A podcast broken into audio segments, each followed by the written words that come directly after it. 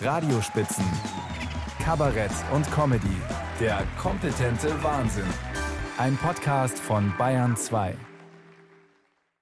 Finden Sie auch, dass es heuer wieder mal ganz besonders schnell gegangen ist? Ich spreche von diesem verflixten 24. Dezember, der jedes Jahr früher kommt.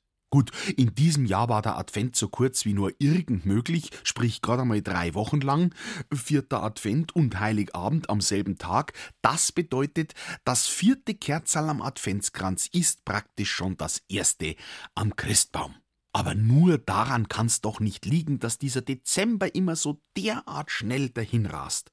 Womöglich hat's mit der Einsteinschen Relativitätstheorie zu tun, wonach es ja einen Unterschied macht, ob man etwas aus der Entfernung betrachtet oder sich darin befindet, weil der Raum irgendwie äh, gekrümmt ist oder so.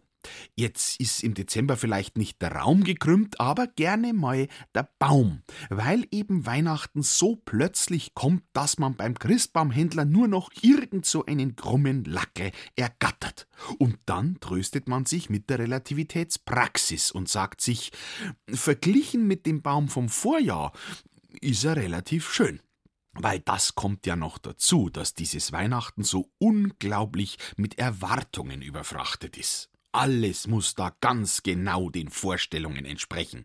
Nicht nur die Musik, die Deko und die Geschenke. Nein, bei vielen ist die Glückseligkeit schon dahin, wenn am Heiligabend nur ein Würstel falsch auf dem Kraut liegt. Daran sieht man eben, dass Weihnachten ein christliches Fest ist. Der Kirche geht's ja ähnlich, gerade in Deutschland. Das haben wir ja diese Woche wieder erlebt. Da bewegt sich Rom und verkündet, ja, auch homosexuelle Paare können einen kirchlichen Segen erhalten. Und schon heißt's in Deutschland schön und gut, aber viel zu wenig.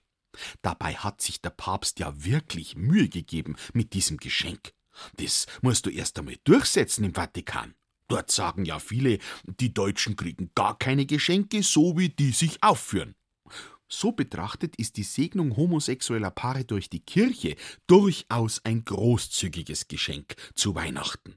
Und Ostern kommt ja erst.